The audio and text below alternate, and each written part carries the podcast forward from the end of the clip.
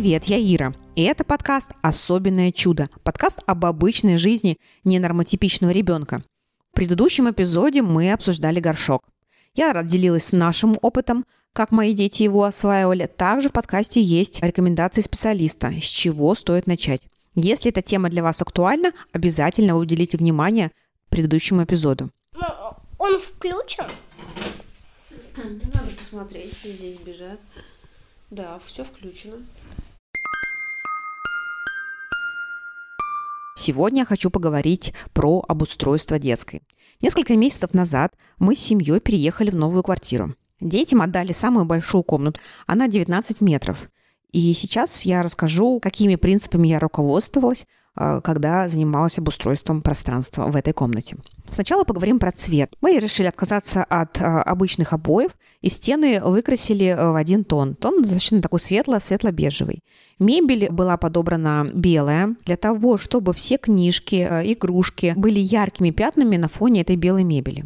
Таким образом, мы будем создавать меньше визуального шума и больше привлекать внимание детей именно к тому, что расположено на полках. В детской мы установили две кровати длиной метр шестьдесят. Ну, предполагаю, что, наверное, до средней школы нам этого будет достаточно. Также в комнате еще есть один общий шкаф для одежды, распашной шкаф. Найти, на самом деле, подходящий шкаф, ну, для меня была такая достаточно непростая задача. У меня были следующие критерии к его выбору. Во-первых, это цвет. Цвет, как я уже говорила, а, должен был быть белый. Обстрых шкаф должен быть а, симметричным, чтобы у детей были равные а, пространства внутри этого шкафа. Что для меня тоже очень важно в выборе мебели, это глубина шкафа 50 сантиметров. Почему-то у нас, не знаю, это везде так э, принято или только у нас в стране, но зачастую мебель 60 сантиметров. Мне кажется, такая глубина совершенно не рабочей, ну, кроме как кухонные нижние шкафы, ну, потому что 60 сантиметров – это глубоко до конца мы даже не можем засунуть руку. Поэтому почему мебель 60 сантиметров представлена на рынке, ну, мне не очень понятно. Мебель 50, 50 сантиметров, во-первых, она съедает меньше пространства в комнате, во-вторых, это рабочее пространство шкафа заполняется более эффективно. Еще один момент, который я уделяла внимание, это выдвижные ящики. Как минимум два, соответственно, для одного и для другого ребенка. Ну, потому что хранить вещи в выдвижных ящиках удобно, потому что ты выдвигаешь, и ты видишь сразу все содержимое ящика. В общем, э, после перерывания всего интернета и всех возможных сайтов я нашла идеальный шкаф. Вот он правда идеальный. Кстати, чтобы вам было легче все это представить, я подробно расписала и засняла организацию нашей комнаты. Э, ссылка будет ниже, так что после прослушивания эпизода обязательно прочитайте и посмотрите фотографии, как у нас все получилось. В общем, вот такой шкаф идеальный я нашла. Его, конечно, можно было заказывать на заказ, но это намного дороже, нежели выбрать э, готовый вариант. Привет, меня зовут Никита. Мама вылечил. Мам, все, слушай, давай, может. Шкаф состоит из четырех дверей. Э, слева и справа это просто распашные двери, и там полки. Там дети хранят игрушки. На нижних полках они хранят свои игрушки. На верхних полках я храню игрушки, ну, те, которые у нас не в постоянном доступе. Средняя секция, она распашная, она общая внутри. Там а, есть перекладина для вешалок. Она, соответственно, была установлена намного выше, но мы перевесили ее ниже, тем самым а, освободив пространство для еще одной дополнительной полки. И под вот этой средней секцией есть э, выдвижные ящики. Ящики достаточно широкие, наверное, сантиметров 80 они. Поэтому туда мы разместили все ежедневные вещи. Верхняя полка отдана старшему ребенку, нижняя младшему ребенку. Внутри этих выдвижных ящиков я разместила корзины. То есть вся одежда хранится в корзинках трусы отдельно, носки отдельно, футболки отдельно, штаны и э, лонгсливы, кофточки длинным рукавом. Вещи, которые мы храним на вешалках, они, соответственно, немного выше. Еще очень важный момент по поводу хранения личных игрушек каждого ребенка. А, то есть дети знают, что один шкаф – это там, младшего, другой шкаф – это старшего. И получается, мы практикуем дома, что если кто-то хочет взять игрушки, допустим, младший хочет взять игрушки со шкафа старшего, то он должен спросить разрешение. Это очень важно для выстраивания границ и для понимания, там, свое, чужое, можно, нельзя. Поговорим про открытый стеллаж. У него всего 6 полок. На двух из них хранятся книги, остальные 4 отданы под игрушки. На двух а, игрушки хранятся постоянные, которыми мы пользуемся, то есть там конструктор, а, какая-то коробка с машинками, железная дорога. Все это хранится в отдельных а, ящиках. И две полки есть, которые я периодически меняю их наполнение в зависимости от того, что сейчас более нам актуально. Не могу сказать, что я это делаю часто и э, регулярно, но, по крайней мере, что-то, что мы, я убираю далеко и потом достаю при необходимости.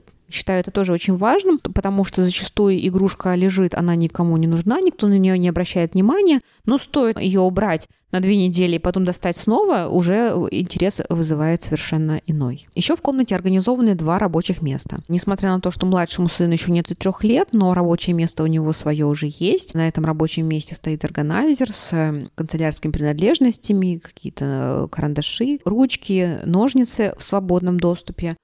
Э, интерес это вызывает тоже очень большой. Когда мы жили на предыдущей квартире, у нас был один стол, второй пока некуда было поставить, и занимались что-то, писали, рисовали за одним общим столом. Э, такой вариант тоже, конечно, может быть, но в таком случае все равно стула нужно два, соответственно, и я бы все равно рекомендовала канцелярские принадлежности у каждого были свои. То есть ножницы свои и какие-то ручки, карандаши были свои. То есть все было поделено. Совершенно недавно я приобрела в комнату, в комнату еще один стеллажик. Он небольшой, он был Икея. Мне очень хотелось такой приобрести. А, мне нужна была одна секция, выдвижные ящики, куда бы мы складывали, опять-таки, конструктор, какие-то рабочие моменты. И так как Икеи нет, я изучила весь Авито.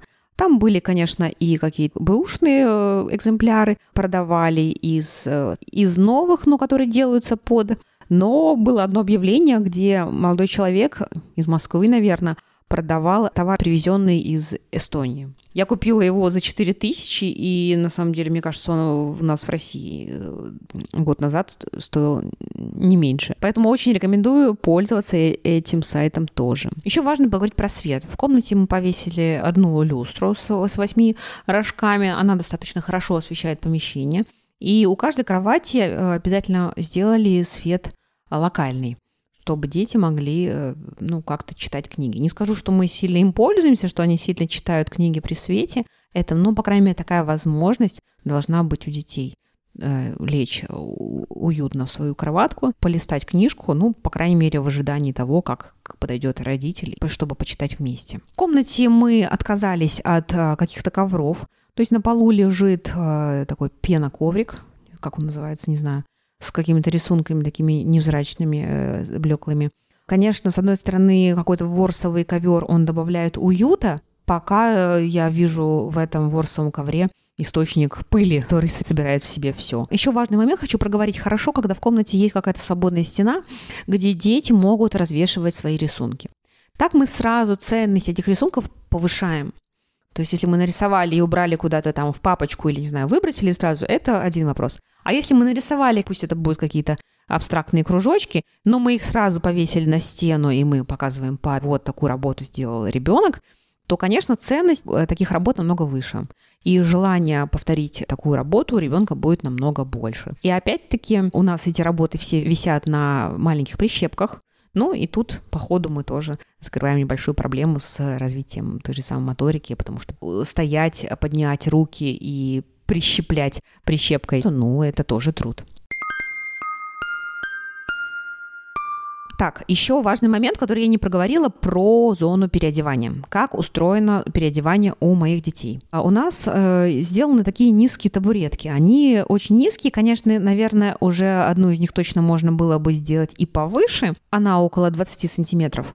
А, но пока мы еще ничего не поменяли и пользуемся ими. Это такие маленькие стульчики, они достаточно широкие и длинные, но невысокие на которых дети переодеваются.